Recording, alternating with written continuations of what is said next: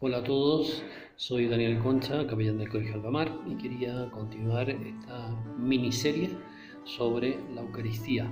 Antes de entrar en el terreno de, concreto del que les hablé, el himno eucarístico Adorate Devote, quería hacer referencia primero al texto fundamental sobre este misterio de la presencia de Jesús.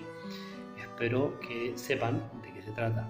Se trata del capítulo sexto de San Juan.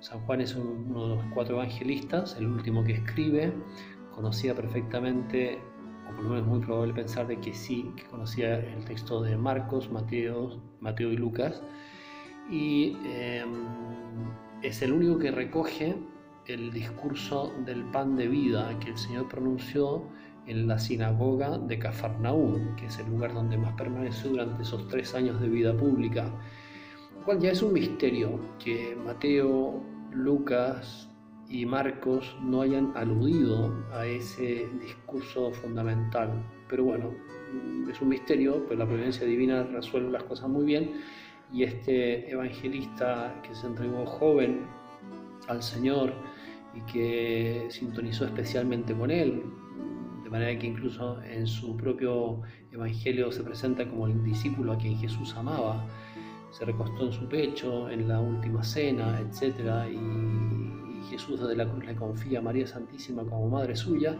Bueno, este apóstol que tanto conoció, tanto profundizó el amor de Cristo por él y por cada uno de nosotros, es el que recoge en su capítulo sexto, decíamos, eh, el discurso del pan de vida. Entonces, ¿cómo está estructurado ese capítulo? Este primero viene la multiplicación de los panes y de los peces que bien conocemos.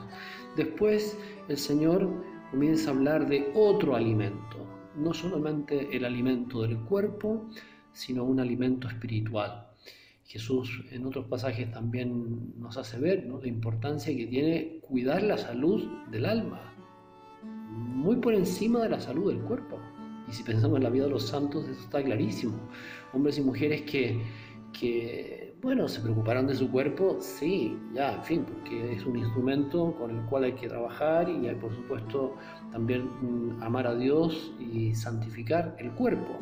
Y eso es toda la maravilla de, de esa oración que podemos hacer a través de los sentidos, los pequeños vencimientos que ofrecemos al Señor. El cuerpo para nosotros cristianos es algo santo, es mm, querido por Dios y Cristo mismo, Dios se hace hombre encarnando un cuerpo humano con todo lo que esto significa, la sensibilidad, etc. Entonces nunca la mirada cristiana respecto del cuerpo es peyorativa o despreciativa, como si lo es en el mundo dualista, gnóstico, en que parece que solo lo espiritual es lo valioso y lo material, lo corpóreo da lo mismo lo que yo hago con mi cuerpo. Esa es la mentalidad actual que tiene esta componente, decía, gnóstica de tipo dualista como que diciendo yo hago cualquier cosa con mi cuerpo y no afecta a mi alma. Eso no es cristiano. Lo cristiano es, estamos eh, en una, una unidad de dos elementos que están unificados, ¿verdad? Que es el alma y el cuerpo, un cuerpo animado o un alma incorporada. Bueno, entonces el Señor comienza a hablar de otro alimento, el alimento espiritual, haciendo ver que es mucho más importante que alimentar el cuerpo, alimentar el alma. Qué importante es esto, así como cuidamos la alimentación y, en fin, y hay todo tipo de etiquetas, digamos, de peligro frente a altas, alto poder calórico o no sé qué, grasas saturadas esas etiquetas negras que aparecen en las galletas, no sé. Bueno, entonces, tenemos todo tipo de instrucciones y prevenciones respecto de cómo evitar una mala nutrición del cuerpo, pero quizá no tenemos tanta precaución y cuidado de que alimentamos el alma. Y evidentemente que esto hay que pensarlo muy bien porque hay mucha toxina dando vuelta, hay mucho producto podrido, digamos, ¿ah? y, nadie se tomaría tranquilamente un, producto que está vencido. Y si más lo dice la fecha afuera, vencimiento 4 de agosto del 2019 y tiene una capita de un hongo encima del yogur, ni loco me lo como, pero ni loco, pues usted puede terminar de una en el hospital. Total, las precauciones que tomamos respecto del cuerpo son lógicamente prudentes.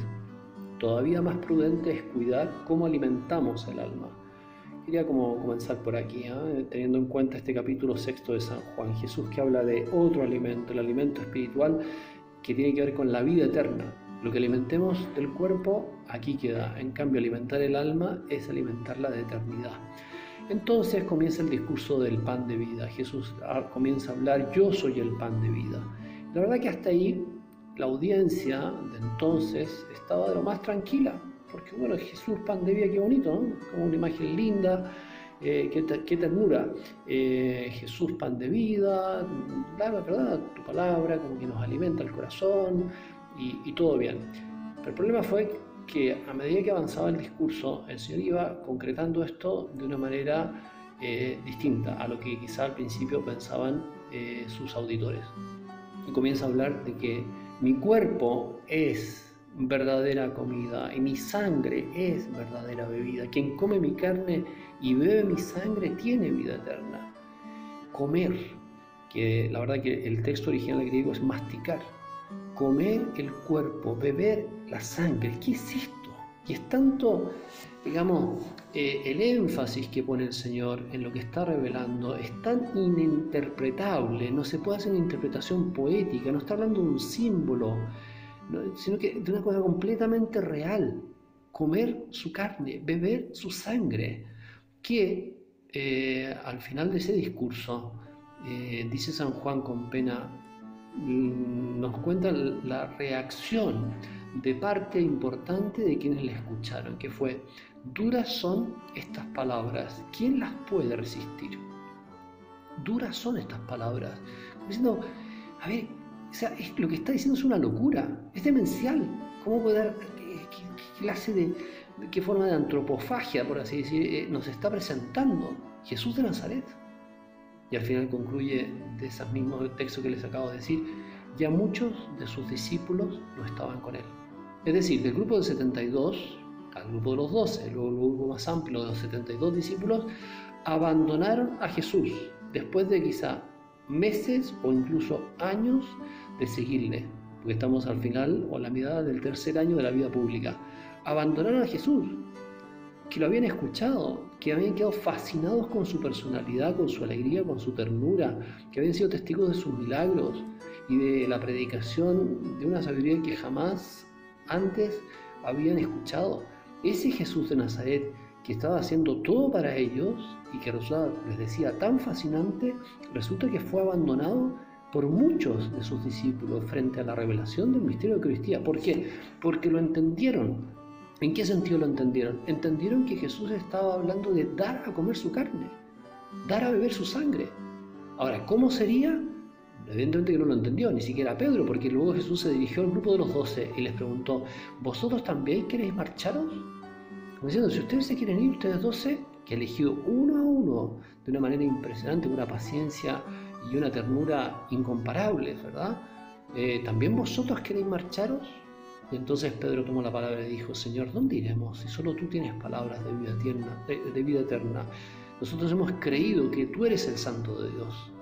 Yo no entiendo, dice Pedro, cómo vas a hacer esto, pero creo en ti. Luego entra la institución de la Eucaristía en la última cena, en que Jesús, tomando el pan, dirá esas palabras y realizará la consagración, la transubstanciación del pan en su cuerpo, sangre, alma y divinidad. Tomará el vino, la copa y la, la transubstanciación del vino en su sangre, cuerpo, alma y divinidad. Y luego la venida de Pentecostés le permitirá a los apóstoles adentrarse en este misterio en el cual nosotros estamos ya de lleno. Entonces se trata de una llamada del Señor abrirnos a su amor incondicional. les animaría a todos ustedes a pensar, ¿ah? tomar el texto de San Juan, el capítulo sexto, y meditar esas palabras y dejarnos escandalizar por ellas. Ojalá un escándalo que es asombro, es el asombro propio de la fe. Si la Eucaristía no nos produjera asombro, una especie de vértigo, que en el fondo estamos débiles en la fe. Todavía no estamos en el terreno propio de quien cree de verdad en las palabras de Jesús. Dios quiera, se lo pedimos al Señor ahora. Señor, aumentanos la fe, que creamos en tu palabra. No queremos empequeñecer la grandeza de este misterio en nuestros pobres parámetros humanos, de lo que siento, de lo que capto. Esto que es una tentación tan frecuente, ¿verdad? O sea, en fin, yo la Eucaristía no me dice nada, no siento nada, etcétera, y hasta ahí eso es.